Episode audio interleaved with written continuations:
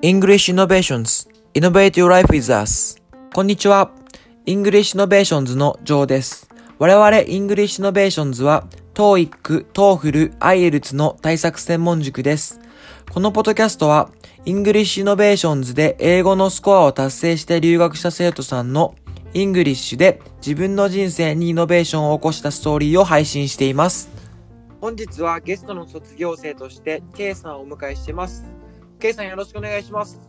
お願いします。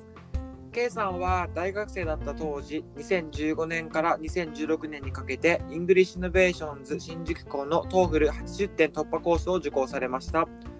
TOEFL61 のスコアを達成後イリノイ州の大学に交換留学されました。日本の大学卒業後オーストラリアの Central Queensland University に留学するために TOEFL が必要だったということで再度 English Innovations で勉強されていますオーストラリアの Central Queensland University ではヒューマンリソースを専攻していました。去年の冬大学院を卒業されて、現在は自動車関係の会社で働かれています。 K さんよろしくお願いします。お願いします。 K さんが English Innovations の新宿校で生徒として授業を受けていた時は、2016年とかですよね。そうですね冒頭も言ったんですけどそうですよね。はい。 K さんが English Innovations に来たとき、その時って、 K さん大学生でしたよね。そうですね。あの時は大学2年でしたね。はい。うんうんうん。 English Innovations を選んだきっかけっていうのはあるんですか？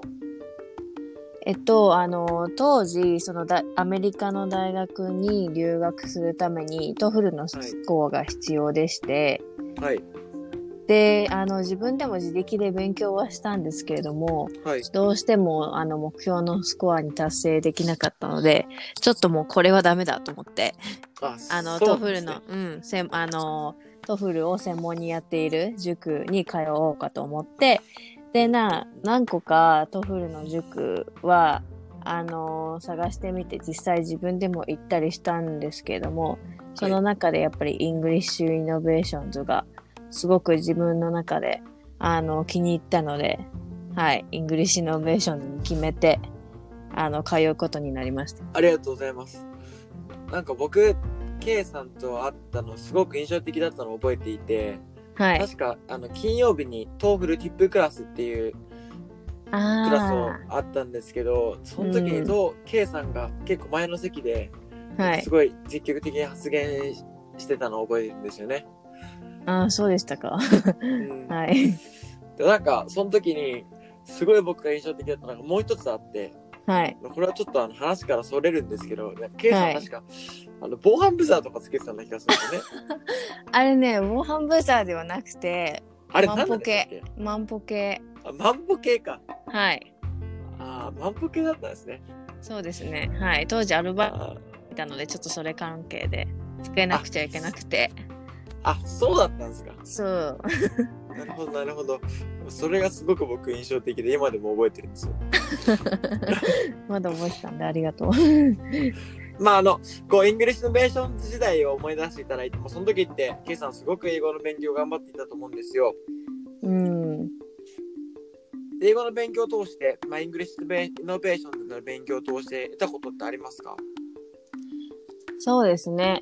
あの、英語の勉強、まあ、 TOEFL の勉強の仕方は、もちろんなんですけども、やはり、あの、英語のこあの講師の先生が、うん。あのネイティブだの方だということですごくなんか自分も本当に英語しか喋れないっていうなんかはい環境にこう身が引き締まった思いというかうんうんうんっていうのがあってでそのアメリカ、まあ、私はアメリカ留学する予定だったので、はい。まあ、講師の先生もアメリカ人ということでなんかすごくあ自分は今後こういう人に接するんだなっていう心構えっていうかうんがすごくできたのは良かったかなと思います。で、その講師の先生もすごく優しい方だったので、まあ女性で優しい方だったので、うんうん、なんかこの、まあ、なんでしょう、日本だと先生と生徒っていうと、すごく上下関係があるっていうか、なかなかなんかこう、はいみたいな感じで話しかけられないじゃないですか、日本の先生とかだと。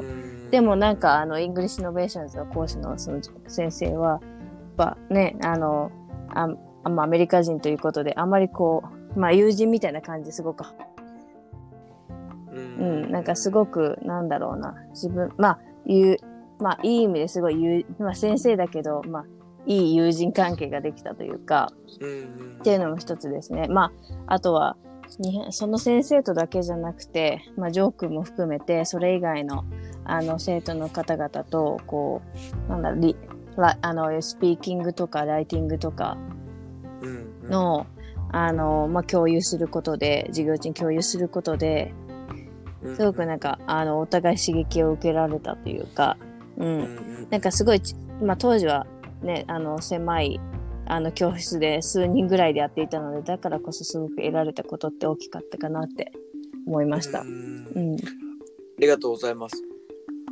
まあちょっと一回話を戻すというか、はい。K さんがこう、 English Innovations に来た当時って、はい。英語のレベルはどのくらいだったんですか？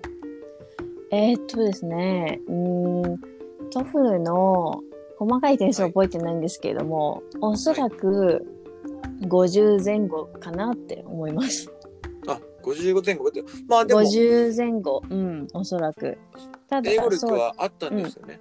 ってことは。そうですね。というのも、私は、あの、大学の時に、英語のサークルに所属してて、あ、そうなんですね。そう、スピーチのさ、あの、英語のサークルでスピーチをやっていたので、まあ、はいスピーキングとライティングはなんとなくみたいな。まあ、ちょっとね、ほ日本人と逆なんですけど、できて、逆にリーディングと、あの、リスニングがかなり弱くて、そこがすごく足を引っ張っていて、うん、あ、そうなんですか。なるほど。そうなんですよ。よ。はい。ありがとうございます。はい。あの、 TOEFL のスコアがなかなか上がらなくて、 English Innovations に来たっておっしゃってたんですけど、はい。最終的にはスコア達成されたんですよね。あ、達成しました。はい。まあ、あの、K さんがスコアを達成していく過程でしていった勉強法っていうのはどのようなものだったのですか？えっとですね、ちょう、あの、4年前なので、あんまりこ細かくは覚えてないんですけれども、はい。あの、 English Innovations の授業で、例えばはいスピーキングの、スピーキングとライティングを実際に、あの授業でやってたと思うんですけど、はい。それを実際やって、で、なんはいか特にスピーキングなんかは、あの、自分の声をこう録音して、携帯で録音して、はい。で、あの先生に言われたのは、後で自分の声を聞いてみなさいって言われて。ああ、なるほど、なるほど。うん。まあ、それすっごい嫌だったんですけど、自分の声を聞いて、はい。気持ち悪いみたいな、自分の喋ってる、ね、あの、まあ、汚い英語を聞くなんてと思ったんですけど、はい。でもやっぱそれを聞かなんか客観的、自分の声をやっぱ客観的に聞いていかないと、やはりなんかす、なんだろうな、自分の話してる英語の中の弱みとかそういうのもわからないと思ったので、まあ、スピーキングに関してはとりあえず、そうですね、あの、授業で録音したのを毎回、もう一回電車の中とかで聞いてみて、うんあ、ここダメだったな、みたいなね。うん、帰りの電車の中で。ここもうちょっと声入れただろうな、みたいな。はいはいはいはいはい。まあ、ライティングもそう、そうですね。ライティングは実際ゆ、あの、授業中でやったのを USB とかに保存して、うん後で家帰ってみて、こう、なんか、あ、ここ足りなかったな、みたいな感じで見直してっていう、うん、感じですね。リーディング、リスニングはもう、とにかく、いい、あの、 English Innovations の教科書をひたすらやって、うんううん。ん。で、まあ、復習してできない単語は見直してみたいなことをやってたかなって思いました。うん。最終的に、あの、 TOEFL のおスコア達成されたってことだったんですけど、はい。何回ぐらい受けたんですか、 TOEFL は合計で？えー、っとですね。えー、っと、イン、 English Innovations 行く前はおそらく2回ぐらい受けて、あ、そうなんですね。うん。で、行った後は、通い始めてからは、おそらく2回受けたんだと思いますね。でもそれで達成されたのが、やっぱ良かったですね。うん、そうですね。うんはい。ありがとうございます。この後、K さんの留学については、お話を聞いていきたいと思うのですが、K さんは交換留学で、えー留学されて、もう一度留学されてますよね。大学院に。はい。はいまあ、。聞いてるリスナーさんの中にも、まあ、K さんと同じような教育な方もいると思うんですよね。まあ、英語で、英語をかなりまあ頑張って、一回大学行って、もう一回でも勉強して、もう一回行きたいみたいな。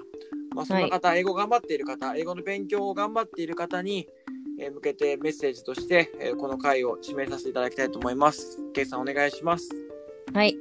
えっと、自分は、まあ、アメリカ留学に行くときも、オーストラリア留学に行くときも含め、本当に何回もあの TOEFL を受けて、本当に自分もすごく辛い思いもしたし、まあ、金銭的にもすごくお金もかかったりしたんですけども、それでも、あの、やはり TOEFL やってきて、すごくアメリカ留学、オーストラリア留学、両方にすごく、あの、とても役立ったので、皆さんも多分、もしかしたら英語勉強してきて、していて、すごく辛いなと思ってる方もいると思うんですけれども、あの、その後に見える世界っていうのはすごく大きいので、ぜひ、あの、辛くても粘り強くやっていってください。皆さんの英語の勉強を応援してます。ありがとうござい K さます。ん、K さんありがとうございます。ありがとうございます。引き続き留学へお付き合いください。 English Innovators は毎週月曜日、イングリッシュで自分の人生にイノベーションを起こした人のストーリーを配信しています。何かご質問、ご要望がある際は、ハッシュタグ EICAST、EICAST でインスタグラムに投稿していただければ答えていきますので、上げてみてください。ではまた。